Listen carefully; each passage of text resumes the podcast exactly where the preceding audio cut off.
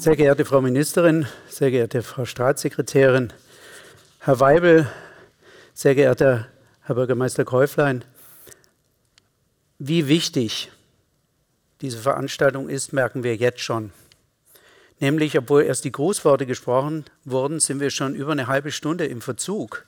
Das heißt, es gibt zu dem Thema offenbar vieles und Wichtiges zu sagen.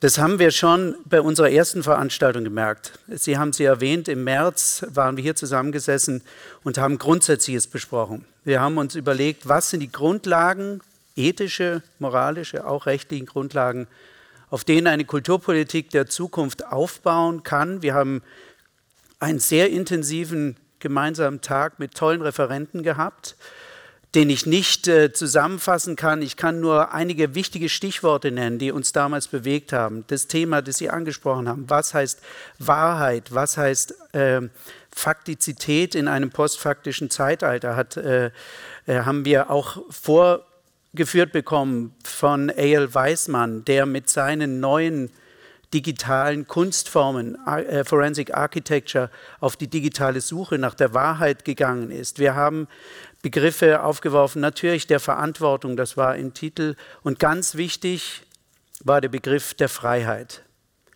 Der Begriff der Freiräume, die Kunst und Kultur brauchen, um sich in einer digitalen Gesellschaft entfalten zu können, so aufstellen zu können, dass sie die Kräfte auch mit digitalen Mitteln entwickeln können, die wir in dem Sinne, wie es Sie formuliert haben, Frau Ministerin, in Zukunft immer mehr brauchen werden. Damals war Theorie das Fundament gelegt. Heute ist die Zielrichtung unserer Veranstaltung eine andere. Der Titel der Veranstaltung, die Kunst, sich zu verändern.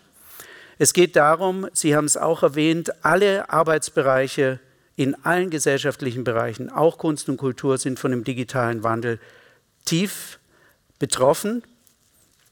Wir sind deswegen auf die Suche gegangen nach den unterschiedlichen Arbeitsfeldern, die in Institutionen von Relevanz sind und wollen die heute mit Ihnen zusammen durchdiskutieren und ganz konkret überlegen, was bedeutet das für uns, das heißt für die Politik, für die Institutionen, aber auch für jeden Einzelnen von uns, was bedeutet digitaler Wandel, welche Veränderungen sind, müssen wir uns zumuten, um in eine gemeinsame digitale Zukunft aber, äh, zu gehen und auch die digitale Gegenwart verantwortungsvoll äh, gestalten zu können.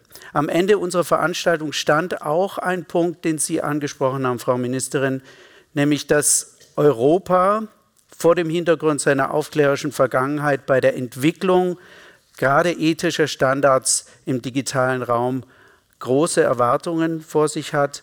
Ich habe es immer wieder gehört, dass es von Europa erwartet wird, dass die digitale neue Welt hier entwickelt, gedacht, geschafft wird, zusammen mit Kunst und Kultur.